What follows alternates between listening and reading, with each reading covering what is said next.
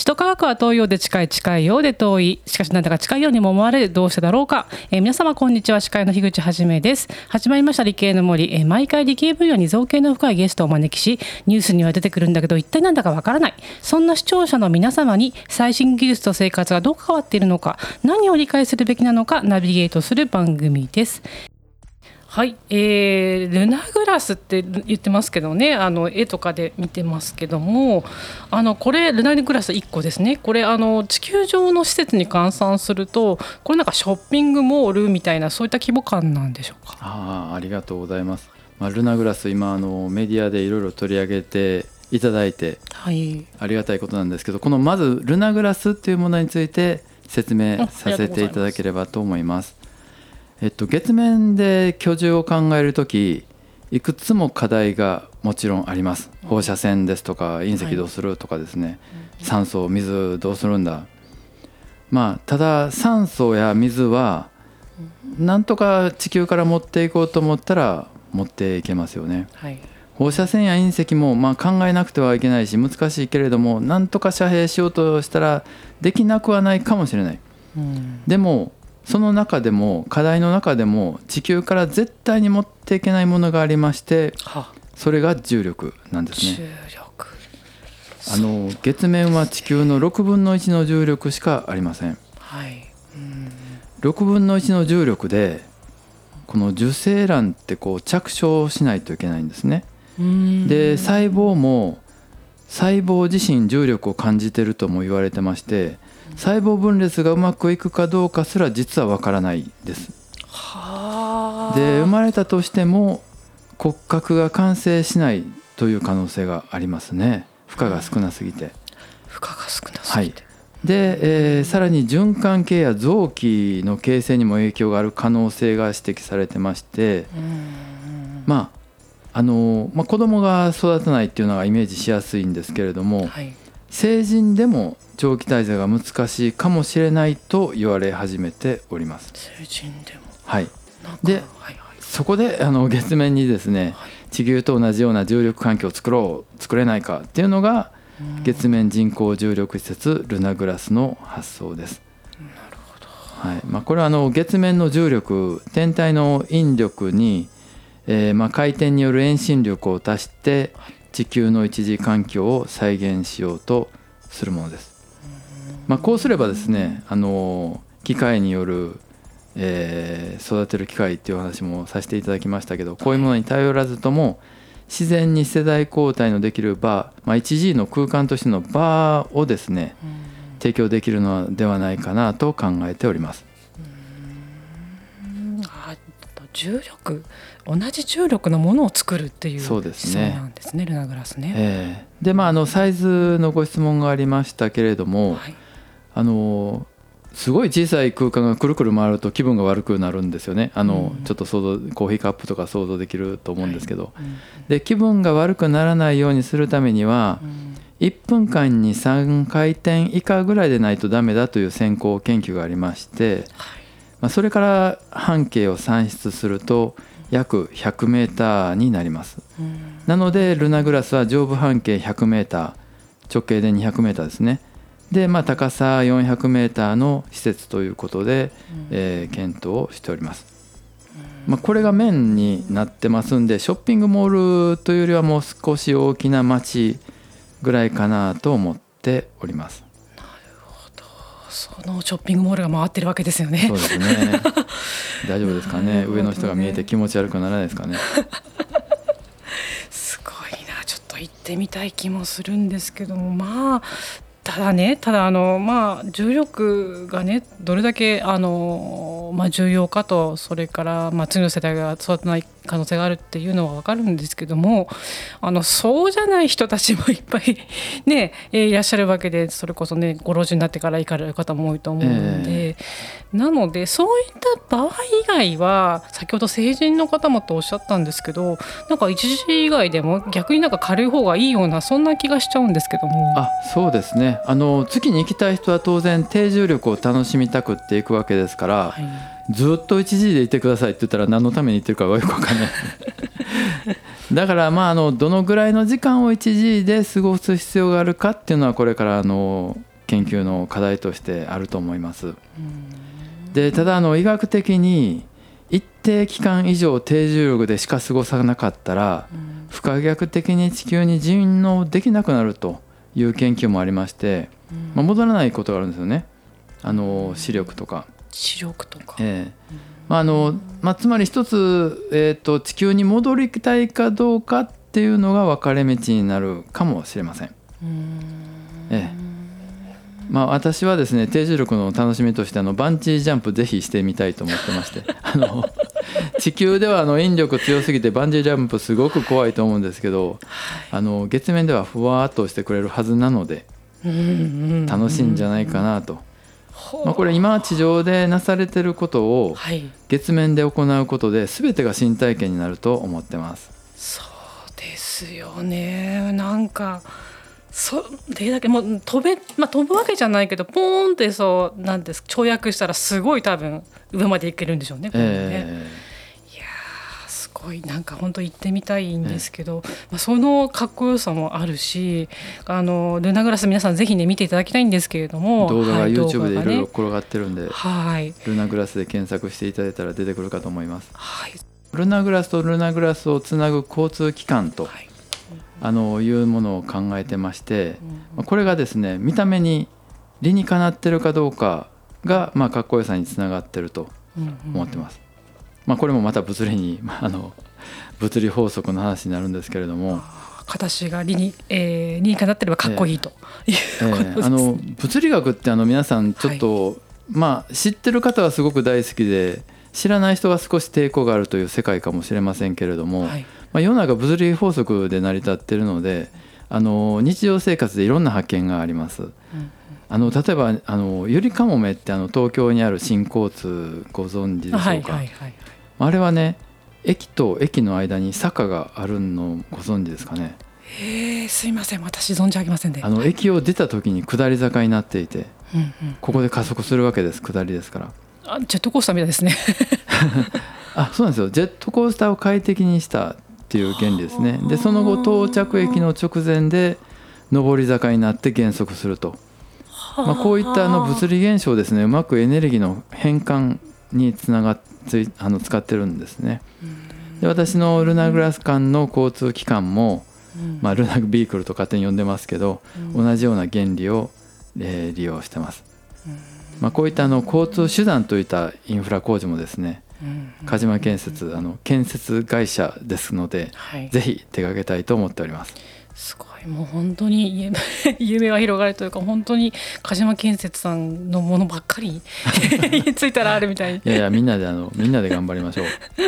そう私もねぜひねルナグラス皆さんそう思ってると思うんですけどぜひ一度訪れてみたいですよ本当に。そうですね、ええ。ええ。あの私は実はあの宇宙に行くの怖い派であそうなんですか？あの自分自身今月へ連れて行かれたら大変困るんですけれども、まあルナグラスがですね完成したらぜひ訪れてえ確認したいと思ってます。すよね。ただあの日本の建築基準法上は設計者は、あの設計の前に現地確認という義務がありますんで、あらま。えーまあ何もできる前に行けと言われたらどうしようかなとちょっと考えるところではございます。なるほど法律があるから、はい。まあそれも羨ましいですけどね。こちらから聞いてるとね。はい。あありがとうございます、はいトー CM の後も続きます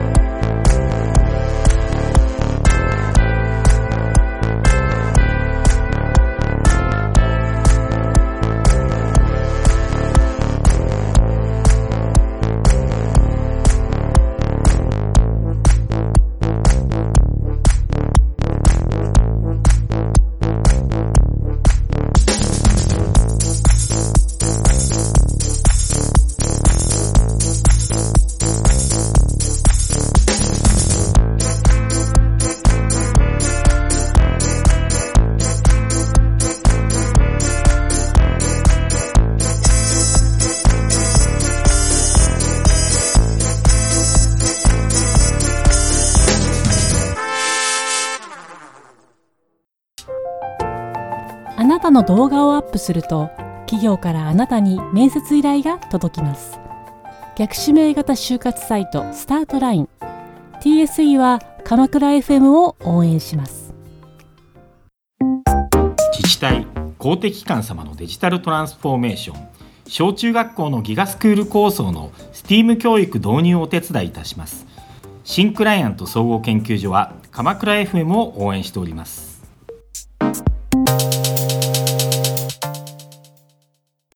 れではここから顧問のサイエンスライター富山かなりさんを交えたトークになります。富山さん今回は大野さんにどんなお話を掘り下げて話していただきましょうか？はいこんにちは。富山かなりです。こんにちは、はい。えー、今回はですね、えー、月以外の星へ住むときに変わること変わらないことをテーマにお話ししていきたいと思います。小野さんよろしくお願いします、はい、よろしくお願いします。でここまであのルナグラスということで月で快適に住むためにこう考えられた建築物建築構造物というところなんですがもともと地球外っていうと次じゃあ火星なんじゃねっていうのって割と昔から言われてきていて実際ね火星に向けて探査機なんかもいくつも出てますよね。であのマーズグラスというはルナグラスのシリーズ的なものもあるとお伺いしているんですがこちらとルナグラスの違いっていうのはどのようなものなんでしょうか？あはいはいありがとうございます。えっとまあ、火星にも低重力の問題があります。はい、火星は半径が地球の半分しかありません。はい、なんか意外に小さい気がしませんか、うん、もっと大きいような地球と同じぐらいのサイズだと思われる方があの案外いらっしゃるんですよね。そうですね。なんかもうなんかみんな行く気満々だから、よっぽどそっくりなのかなという感じしますよね。半径が半分って結構小さいんですよ。はい。で表面重力は地球のまあ8分の 3g、まあ約3分の 1g と言われてますけれども、はい。まあこれあの月面にから考えると2倍はあるんですけれども、はい、地球に比べると3分の1しかないんで、うん、まあ、これで低重力の問題どうなのっていう話ですね。はい、でまあここでも低重力の課題を解決するためにルナグラスと同様の機構でマーズグラスというものを考えております。はい、で、えーと、天体と天体の重力と遠心力の合力で一時を作りますのでえー、実は天体の重力に応じてこのグラス建築というのは形が変わります。はい、あのこの天体ごとに形が決定されるというのは非常に面白いところだと思ってます。そうですね。確かにあの、えー、っと中学校でベクトルの合成とか習うと思うんですけど、うんそうですよね、うん、そうなんですよ、はい、ただ改めて考えるとすごく不思議ですね。そうですね。あの直角三角形を考え頭に思い浮かべていただいて、はい、下方向の成分が月の方が小さくて火星は大きいんですね、はい、でその合力斜め方向の力を 1G で同じにしようとしますので、はい、必ずその角度、うん、天体の地面とその立とうとする地面の角度が、えー、月と火星では変わってきます。はい。はい。えっ、ー、とあのじゃあ実際に火星に建てましょうとなった時と月に建てましょうとなった時こうどどちらが大変とかどちらが大丈夫そうとかっていう違いは考えられますか？まあ、遠隔で施工ができるとしますと、はい、距離というものよりも、はい、現地にどんな材料があって調達できるかというのが非常に大きい問題だと思ってます。はい、あの小さいものを作るだけなら近い月に地球から持っていけばいいので圧倒的に有利だと思うんですけれども、はい、まあ、ルナグラスマーズグラスってこれ 100m クラスなんでこれを本当に構想通り作ろうと思ったら意外に火星の方がいろんな材料があって楽じゃないかなと思ってます。まあ、いずれにしてもあの現代の技術ではこのまま作るにはちょっと超えなくていけない超えなくちゃいけないハードルがたくさんあるとは思ってますけどね。はい、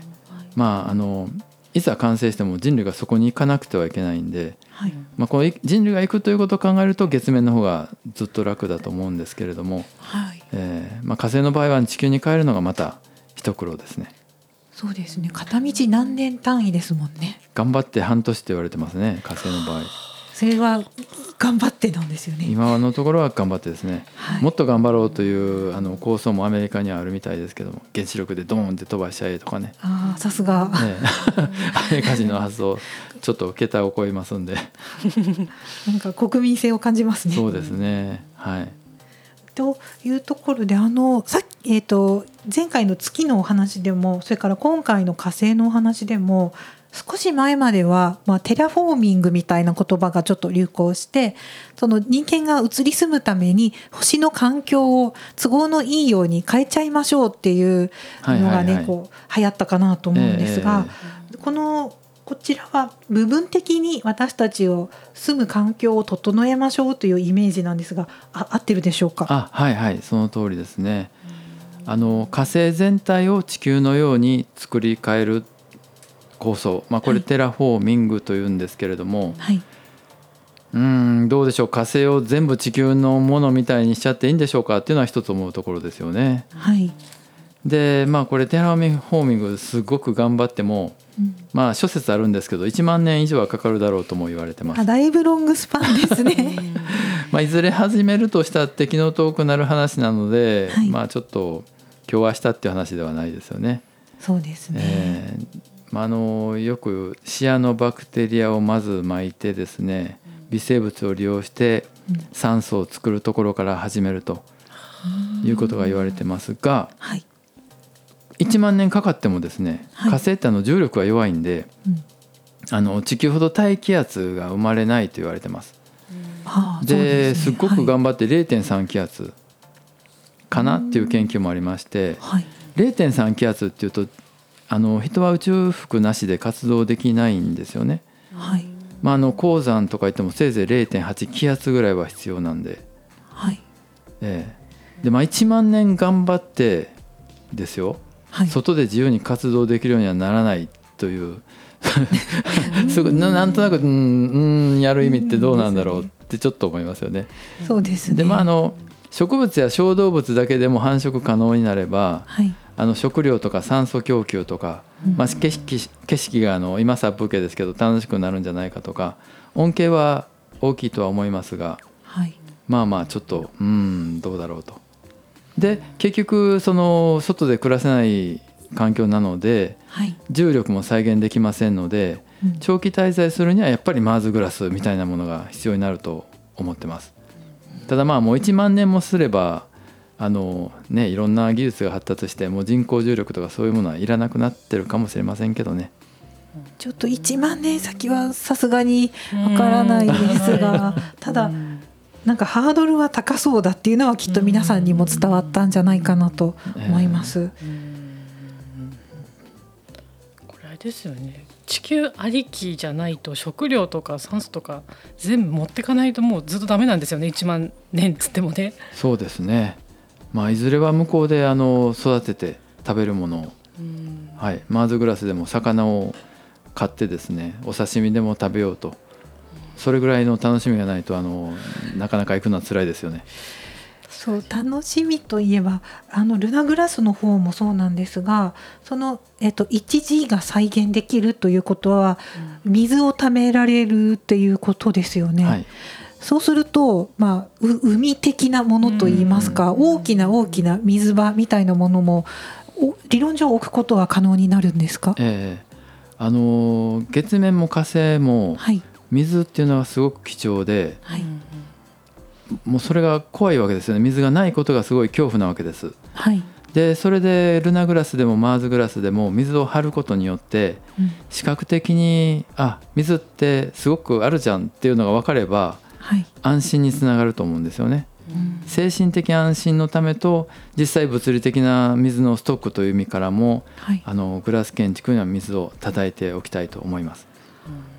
その時はあのこういわゆるな斜めっていうと変なんですがええ。月面というか、その星の表面に対して斜めにある壁に張り付くようにそのみ水があるっていうイメージですか？そうですね。あのワイングラスを、はいえーまあ、ワインを少しだけ入れてはい。高速回転させるとはい。あのグラス状に沿って水がこあう上がってきますね。上がってくるというのをイメージしていただくとはい。いいかと思いますが、まあ、その中で済むと。まあ、洗濯機の中で住むみたいなもんですね。でもワイングラスと洗濯機だとロマンチックが全然 違くなってしまう。洗濯機あれわざと乱流にする研究がされてるんですけれどもはい。あの綺麗に回す、うん、洗濯機。そうですね。あとあのすごく基本的な疑問なんですが、はい。あの地球だとまあ多くの場合昼と夜とかでなんとなく一日っていう認識になりますが、月や火星に引っ越してしまうとその昼とか夜っていうのはあのどんな感じになるとイメージしたらいいですか？月面の場合、はい、えー、と常に地球に一定の方向を向けてるんですよね。はい、でまあ一月っていうぐらいですから実は月の一日は一月なんです。はい、ちょっと言い方を変えると14日間昼が続いてはい、14日間夜が続くという環境になります。なのでまあ14日間ずっと起きてるのすごく大変だと思うんで、はいやっぱりあの24時間サイクルを人工的に作るしかないかなと思ってます。なるほど。あの火星の場合は25時間で1周なので、はい、まあ、地球に似てるので実は火星の場合はその1日を普通にあの感じることができるんじゃないかなという話もあります。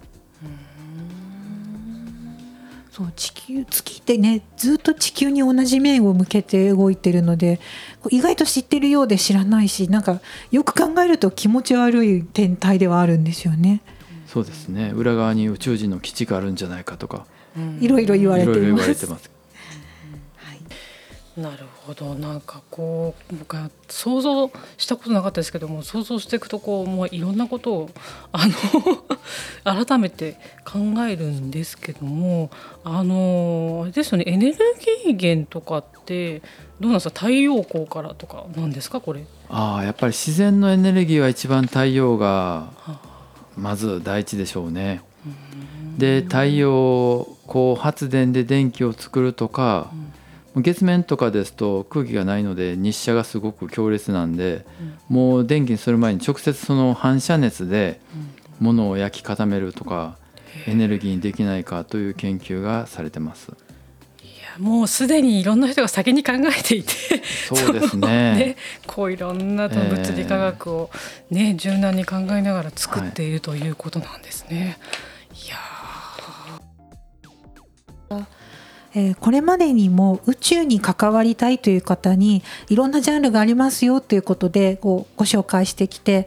例えば去年一昨年なんかには食べ物のことを話題にしたこともありますよね。でその宇宙食っていうのの進化の話とか、はい食べることの大切さみたいなものを話題にしたこともあったんですが今回は快適に住むっていうのがわがままなのではなくってそれは人として当然なことで必要なことだっていう観点からも宇宙建築についてもっと興味を持って見ていきたいなと思いました。はいはいどうもありがとうございました。あありがとうございました。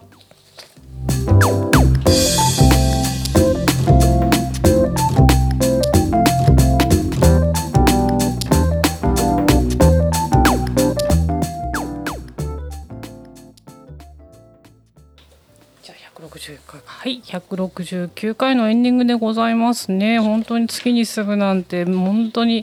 未来の話と思っていましたがもう本気でルナグラスというものを建てて、えー施設を建てようというねそこで、えー月で暮らしていこうという話とじゃあ月と暮ら月で暮らすっていう話してたけど火星になるとどうなるの何が違うの？っていうような、えーお話をしてまいりました。はい、でですね 私としては全然ちょっとちょっと関わってくんですけどまあ物理勉強していけばよかったなっていうですねなんか そそこまでね理解ねあのね不得意ではなかったんですけど物理だけがねなんか、えー、一桁とかね取ってたので ただねやっぱりあのこれ聞いてらっしゃるね、まあ、もう7月ですからねあのお子さんにあの声を大事にして言いたいのはやっぱ将来的に何に結びつくから勉強するってことを考えてよく勉強した方がいいよって思います。はい、富山さんいかがでしたでしょうか？はい、私はちょっと、まあ、逆っていうと変なんだけれども、うんとまあ、物理の試験ってやっぱり面白くなかったなっていう思い出はね セットであるものの、この今 1G の世界で生きてるんだって認識するだけでちょっと自分が宇宙に近づいた気持ちがするんですよね。はい。コップをコンって置く水が倒れて水がバッと流れたっていうのは 1G の世界だからこんな風に起こってるんだっていうのをしっかり観察するだけで、じゃあ 1G じゃなかったらっていう時にこう話が進みやすくなるのかなと思いましてうん、うあ私は今 1G を生きているって思いながらしばらくなんか楽しく暮らそうと思いました。それも豊かでございますね。はい。知事で生きている。はい、えー大野さんいかがでしたでしょうか？あありがとうございます。あのちょっと物理っていううんあの学科の話に私の方で誘導しちゃったかもしれませんけど、うん一つあの小学生の方とか聞いていただけてたらですね、はいあの伝えたいことがございまして、はい実はあの科目国語算数理科社会ありますね。はい。あれは教える側が教えやすいように分割してるんですね。で習う人たちも習いやすいように分割してるんですね。確かにバラバラ一緒に教えられたらすごく難しいですよね。算数は算数で教えられた方が教えやすいし学びやすい。ところが世界には科目と科目の隙間にたくさん知らないことがあります。あのなので科目にかかわらず自分の興味のあることをとことん突き詰めてほしいとこれ子ども時代の特権ですから受験とかが始まるとですねなかなかそうは言ってみられないんで科目に縛られちゃうんでまああの小学生とか大学生とか自分の時間にあの自由が出てきた時はですね是非あの興味のあることをもうそんな科目とかにこだわらず突き詰めてほしい私のお願いでございます。あれですね。あの入学式とかでねお話しいただきたいですね。校長先生の話みたいな。すいや。もう素晴らしかったです。はい、ありがとうございました。ありがとうございました。一度だけ信じてほしい